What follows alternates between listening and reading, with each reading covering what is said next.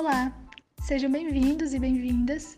Eu me chamo Maiara, sou estudante de História da Universidade Estadual do Maranhão e vamos para mais um episódio do podcast sobre América Contemporânea. O tema do podcast de hoje é Populismo no México, a experiência cadernista.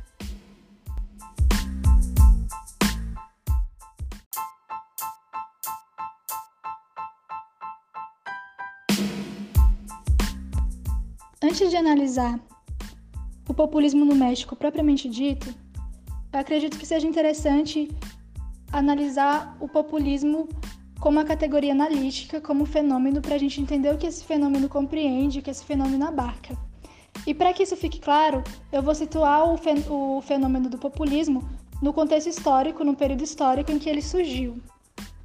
A gente pode considerar que o populismo ele surgiu a partir dos anos 1930 quando a América Latina ah, vai ser palco de diversos governos chamados populistas. Então, nós vamos ter o exemplo de Vargas no Brasil, Perón na Argentina e Cárdenas no México. E é desse último que a gente vai tratar neste podcast.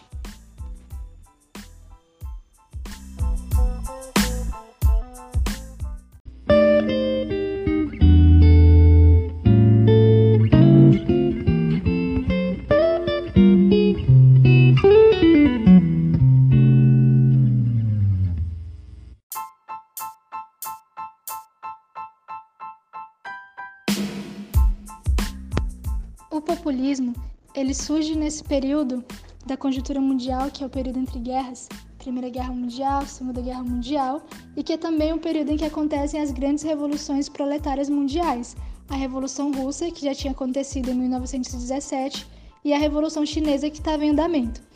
Por conta do advento das revoluções proletárias mundiais, a burguesia ela passa totalmente para o campo da contra-revolução, justamente com o objetivo de conter os levantes das massas populares e aí é nesse sentido que o fascismo ele pode ser visto como ele é uma reação burguesa, uma forma da, da burguesia de preservar a ordem, a ordem burguesa que estava sendo ameaçada pelo, pelo advento das revoluções proletárias e também pelos levantes populares que estavam acontecendo no início do século XX. E aí também, é dentro disso que surge uma das interpretações, digamos que que predominante ah, sobre o populismo, que é uma interpretação é isso, né? Que é uma interpretação majoritária entre os estudiosos, né? Entre os, os historiadores e sociólogos que se debruçam a, a analisar os fenômenos populistas.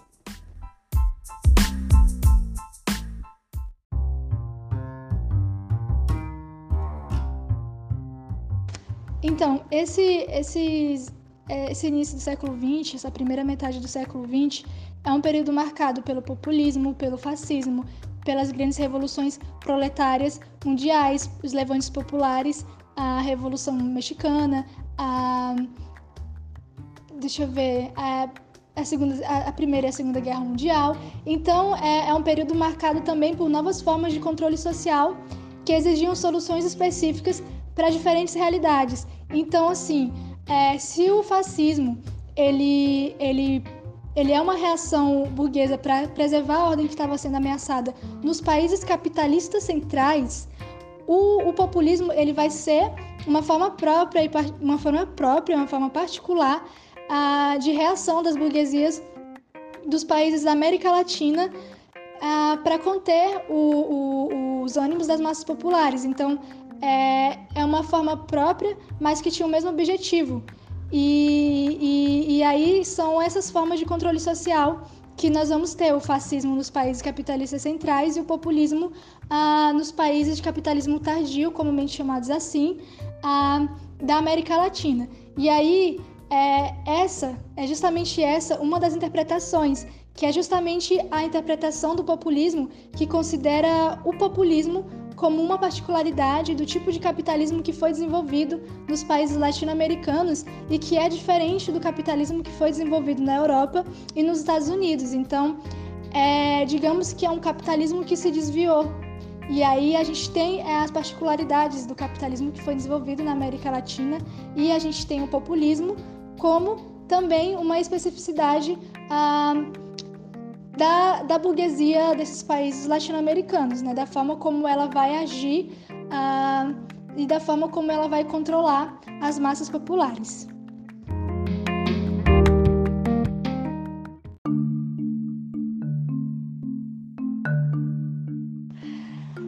Então, só para deixar claro que essa é, é uma interpretação do populismo, eu apresentei por ela ser predominante nas análises, uh, mas uh, a gente pode conversar um pouco mais sobre o populismo é, falando das suas características. Então, a, a historiadora Maria Helena Capelato é uma historiadora brasileira e é uma das principais referências nos estudos da América Latina no Brasil, ela é especialista em América Latina. Ela vai dizer que o populismo é caracterizado pela presença de um Estado forte, promotor de legislação social e mediador dos conflitos sociais, e que vai ter sempre à sua frente um líder carismático em contato direto com as massas. Ah, eu não sei se eu, se, eu, se eu deixei claro ou se eu falei, mas ah, quando eu falei que o populismo ele, ele se apresenta como novas formas de controle social, a gente pode pode usar como exemplo também o, o, como forma de controle social o aparelhamento de organizações e sindicatos ao Estado. Então a gente vai ter essa subordinação dos movimentos de massa, das organizações, ao, ao Estado, essa, essa perda de autonomia. E ao mesmo tempo também é, a autora vai dizer que o populismo ele é marcado pela emergência de atender às exigências das classes populares. Então o populismo ele é um termo ele é uma categoria muito ambígua e contraditória. Ah, muitos historiadores consideram, e sociólogos, enfim, os estudiosos, consideram o populismo um termo impreciso, e tem alguns que até dizem que ele não deveria existir porque ele é um, uma categoria insuficiente que, que não consegue, de fato, é, não ajuda e não interpreta ah, as realidades latino-americanas em sua, em sua plenitude, digamos assim.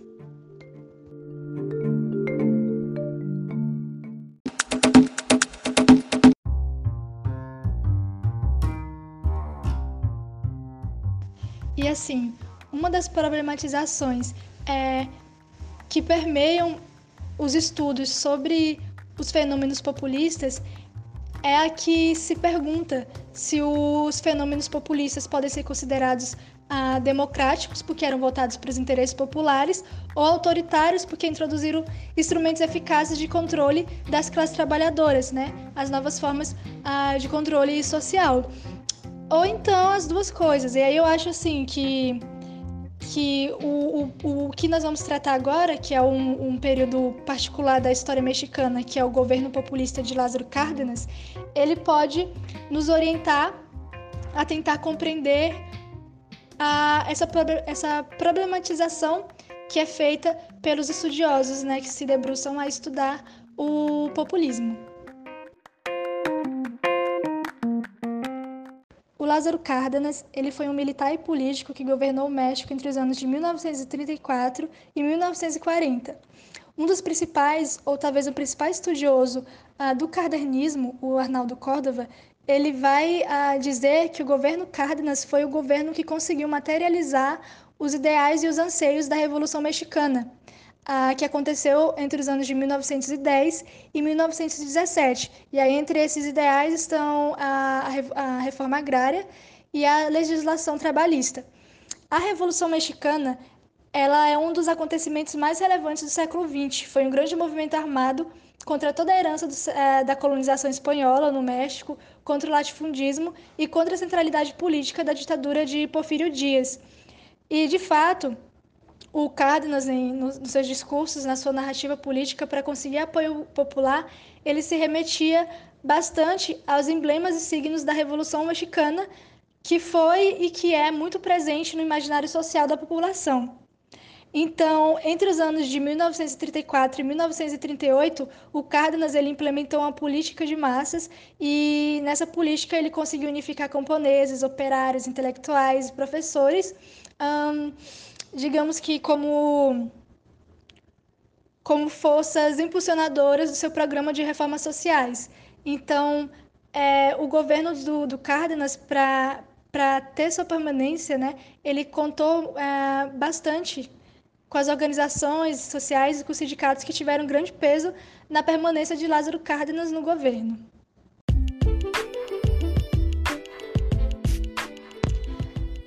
As principais reformas sociais do programa populista do Lázaro Cárdenas era, claro, a reforma agrária, que é a destruição sistemática e massiva da grande propriedade rural e a doação de terras aos camponeses. Tinha também a reforma industrial, que eram as empresas destinadas à administração dos operários. Tinha a reforma é, educacional, que era a reforma que propunha toda uma reorganização do sistema de ensino de cunho socialista. Então, os professores eles se tornaram meio que militantes, agentes do governo e é, participaram ativamente né, nesse processo de reforma educacional, questionando e rompendo com os antigos esquemas da, da educação tradicional mexicana. Mas assim, é importante deixar claro assim, que apesar da promoção de uma educação socialista e também é, a proposição que o Cárdenas fez no, durante o governo dele de, de transformação social do Estado, de uma nova cultura política, através de uma nova cultura política, onde ele defendia as formas não individuais de propriedade, o governo em si, o governo do, do Lázaro Cárdenas, ele não era socialista. Ele, o Cárdenas dizia que o seu governo tinha o objetivo de fazer uma revolução nacional e uma revolução nacional de características próprias. E, assim, ah, também não, não, não tinha a proposição ah, de superar o capitalismo. Ah, de forma nenhuma. O objetivo dele era transformar o capitalismo liberal em um capitalismo social, aquela ideia de capitalismo humanizado, com o Estado como regulador da economia e da distribuição de riquezas.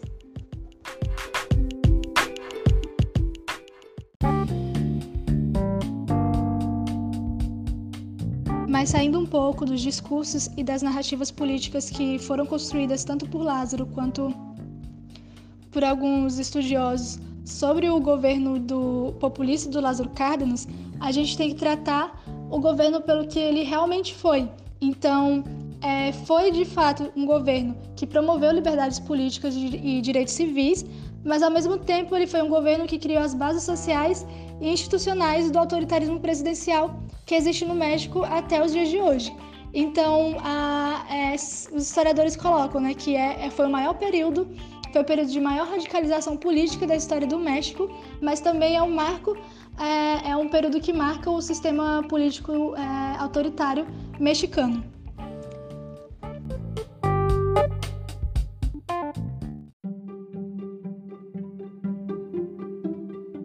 E aí, a partir de 1938, vai começar o declínio do, do cardenismo, mas e também o, o, o declínio dos impulsos das reformas sociais, ah, que vai ser também um período é, de conciliação ah, com, com os interesses estrangeiros.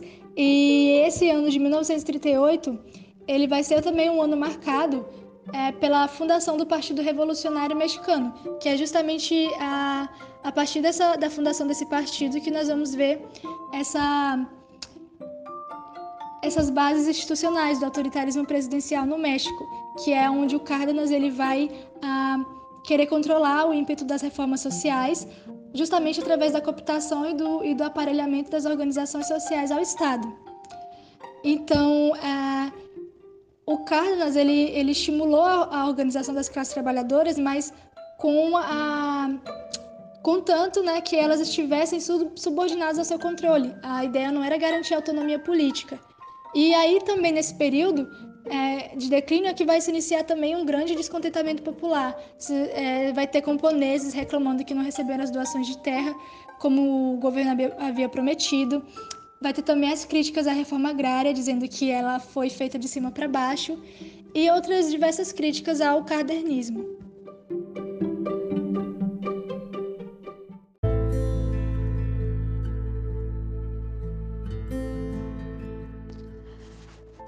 Então, os anos finais do governo de Lázaro Cárdenas ah, são anos em que o governo se tornou cada vez mais entreguista, cada vez mais antipovo, cada vez mais um governo que cedia à pressão da atuação de movimentos extrema-direita e à ação de grupos econômicos norte-americanos, e cada vez mais um governo de concessão aos interesses estrangeiros.